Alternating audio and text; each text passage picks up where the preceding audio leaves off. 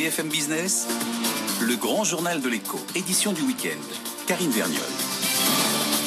Bonsoir, bienvenue pour votre rendez-vous d'actualité euh, du soir et à la une ce soir. On, des bonnes nouvelles, en tout cas, on va essayer avec d'abord la veille de la réouverture des commerces. euh, L'INSEE qui nous apprend ce matin que la consommation des ménages a vivement rebondi au mois d'octobre. Décryptage des chiffres avec Céline Oziourt, économiste senior chez Euler Hermès dans une dizaine de minutes. Sinon, on qui investit 85 millions d'euros dans son outil industriel. Son PDG Arnaud de Bellois sera avec nous à 22h30 pour nous raconter ce qu'il va mettre en place dans ces deux sites de production. Et puis les réservations reprennent dans les transports avec l'allègement du confinement et pas seulement à la SNCF. Chez Air Caraïbes, on se prépare à de très belles fêtes de fin d'année, nous dira le dirigeant Marc Rocher. Ce sera à 22h45. On parlera également aussi de l'écosystème du numérique avec la fusion des deux grandes organisations du secteur, le Syntec Numérique et Tech in France. Son président Pierre-Marie Lehuchet sera avec nous à 22h20. Pour l'heure, c'est le journal. Votre rendez-vous avec la nouvelle solution fibre sécurisée de Bouygues Télécom Entreprise. Bouygues Télécom Entreprise. BFM Business. Le journal. Faiza Younsi. Il est 22h. Bonsoir à tous. Alors que la France entame demain son déconfinement par étapes, on constate un frémissement d'optimisme chez les décideurs. Leur euh, morale reste à un niveau très bas selon le dernier baromètre Via Voice, mais leur perspective semble se stabiliser. Les précisions de Raphaël Couder. L'effondrement de la confiance marque enfin le pas. Après une chute vertigineuse en septembre et un plus bas atteint depuis six ans, le moral des cadres est resté stable en novembre. Un premier signe du regain d'optimisme selon François Mickey-Marty de l'Institut Via Voice. On a en effet, euh, entreprise par entreprise, une partie euh, des dirigeants d'entreprise, des cadres dirigeants qui se disent au fond, on va peut-être nous tenir le coup. Et c'est cette espérance, jointe à la résilience dont vous parlez, qui explique cette stabilisation du, du moral des décideurs. 17% des cadres pensent par exemple que le niveau de vie va s'améliorer dans le pays, une légère progression par rapport à septembre. Même chose sur le front de l'emploi, près de 7 cadres sur 10 n'anticipent pas de suppression de postes dans leur entreprise. La sidération du printemps a laissé place à une forme d'adaptation, voire d'anticipation, notamment sur la question du télétravail. Il ne s'agit pas uniquement de penser le télétravail pendant la pandémie, mais penser le télétravail peut-être pour un an, deux ans, trois ans, y compris après la pandémie. Donc, progressivement, on sort des réflexions qui sont uniquement des réflexions d'urgence face à la crise pour envisager des réorganisations sur le moyen terme. Les perspectives d'évolution professionnelle rebondissent aussi légèrement, mais le chemin est encore long. Moins de 2 Français sur 10 envisagent d'obtenir une promotion dans les prochains mois. Et l'INSEE revoit à la hausse le rebond de l'économie française au troisième trimestre. Le PIB affiche une progression de 18,7% au lieu de 18,2% prévu précédemment. Le plan de sauvetage de Corsair fait grincer des dents. Un accord a été officialisé hier entre la compagnie aérienne, l'État et des investisseurs privés. 300 millions d'euros ont été mis sur la table. Ce plan est censé garantir une bonne desserte des Outre-mer, mais Mac Rochet, le patron d'Air Caraïbes, redoute une distorsion de la concurrence.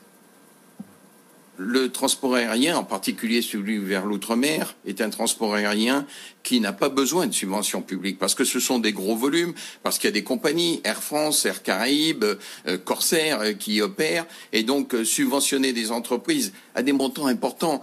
L'aide d'État sur Corsair, d'après les communications faites à la presse, c'est 146 millions. Il y a 1000 personnes. On est à 146 000 euros par personne. On atteint des sommets dans la dépense publique. Et cette dépense publique, elle est sacrée, c'est l'argent du contribuable. Est-ce que selon vous, Marc Rocher, il y a distorsion de concurrence? C'est ce que nous regardons parce que vous citez Corsair, vous citez Air France. Il n'y a pas que Air Austral, Air Tahiti bénéficient aussi de fonds publics. Si l'État doit forcer ou tromper les conditions de concurrence, oui, nous interviendrons. Marc Rochet, le, patron d'Air Caraïbes, qui était tout à l'heure l'invité du grand journal de l'écho. Dernière ligne droite pour les négociations commerciales entre Londres et Bruxelles. Michel Barnier est arrivé ce soir à Londres. Selon le bilan qu'il a dressé euh, pour certains dossiers euh, sont toujours dans l'impasse, notamment le dossier de la, passe, de la pêche et celui de la concurrence équitable britannique et européen n'ont plus que quelques jours désormais pour trouver un accord. Et le plan de relance européen est toujours bloqué. La Pologne et la Hongrie persistent et signent. Les deux pays s'opposent toujours à l'une des modalités d'accès au fonds, c'est-à-dire le respect de l'état de droit, et qu'ils considèrent comme une atteinte à leur indépendance. On poursuit avec cet appel à projet pour moderniser l'industrie nucléaire lancé par le gouvernement aujourd'hui. Son objectif, maintenir les compétences nécessaires et assurer l'excellence de la filière. Il est organisé dans le cadre du plan de relance qui prévoit une enveloppe de 470 millions d'euros pour cette industrie. Également dans l'actualité, euh, les Suisses qui sont appelés à voter ce week-end un référendum qui va porter sur deux initiatives. L'une d'entre elles concerne la responsabilité des groupes qui sont domiciliés en Suisse. C'est les précisions d'Alexandra Paget. Entreprise responsable pour protéger l'être humain et l'environnement, c'est l'intitulé de l'initiative soumise au vote des Suisses. Ce texte vise à obliger les sociétés installées sur le territoire helvète à examiner régulièrement les conséquences de leurs activités sur les droits de l'homme, en ligne de mire le travail des enfants et l'environnement. Également en ce qui concerne leurs activités à l'étranger y compris l'activité des filiales qu'elle contrôle sans y participer directement. Une initiative soutenue par de nombreuses organisations et par une bonne partie de l'opinion selon les derniers sondages.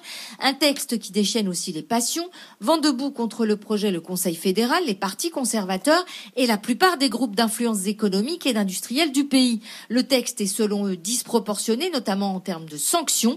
Les tribunaux suisses pourraient en effet ordonner des réparations financières aux entreprises qui ne respecteraient pas leurs engagements, des sanctions incitatives, répondent ses partisans, et non l'objectif final de l'initiative.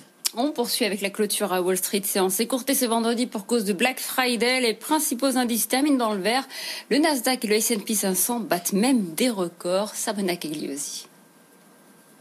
Et oui, effectivement, demi-séance et une très belle séance puisque l'indice Nasdaq termine euh, sur un niveau record 12 205 points à la clôture. Une progression de pratiquement 1% pour l'indice. L'indice Dow Jones de son côté termine en hausse, alors en dessous des, 30 000, mais 29 euh, 911 points, une progression de 0,13% quand même. Le S&P 500 de son côté prend 0,25% ce soir à la clôture, 3 638 points. Séance marquée donc par le secteur de la distribution, bien sûr à l'occasion euh, du Black Friday, alors qui a commencé euh, aux États-Unis un petit moment déjà. Hein. Le coup d'envoi a été lancé euh, euh, avec Amazon et, son, son événement Prime mi-octobre. mais aujourd'hui, donc, on fait un petit peu le bilan, surtout d'hier, Thanksgiving, avec une journée record selon Adobe, Adobe plus 22% pour les ventes en ligne, qui se montent à un petit peu plus de 5 milliards de dollars. Sur les valeurs du secteur, aujourd'hui, c'est assez partagé. Target est en hausse, Walmart ou encore Best Buy, en revanche, sont en repli. Et puis, on notera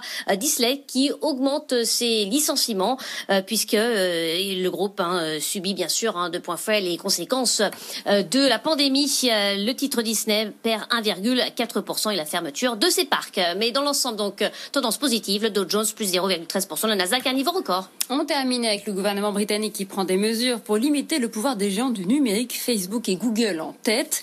Un nouveau code de conduite va être lancé pour améliorer la concurrence et mieux protéger les consommateurs. Il notamment contraindre les plateformes à être plus transparentes dans l'utilisation des données personnelles. Il est 22h08, restez avec nous sur BFM Business, tout de suite le grand journal de l'écho. Lundi, émission spéciale sur BFM Business. Les BFM Awards mettent à l'honneur une France qui, en pleine crise, résiste, affronte et entreprend. Rendez-vous lundi à 21h sur BFM Business. La 16e cérémonie des BFM Awards avec BNP Paribas Banque Privée, la banque d'un monde qui change.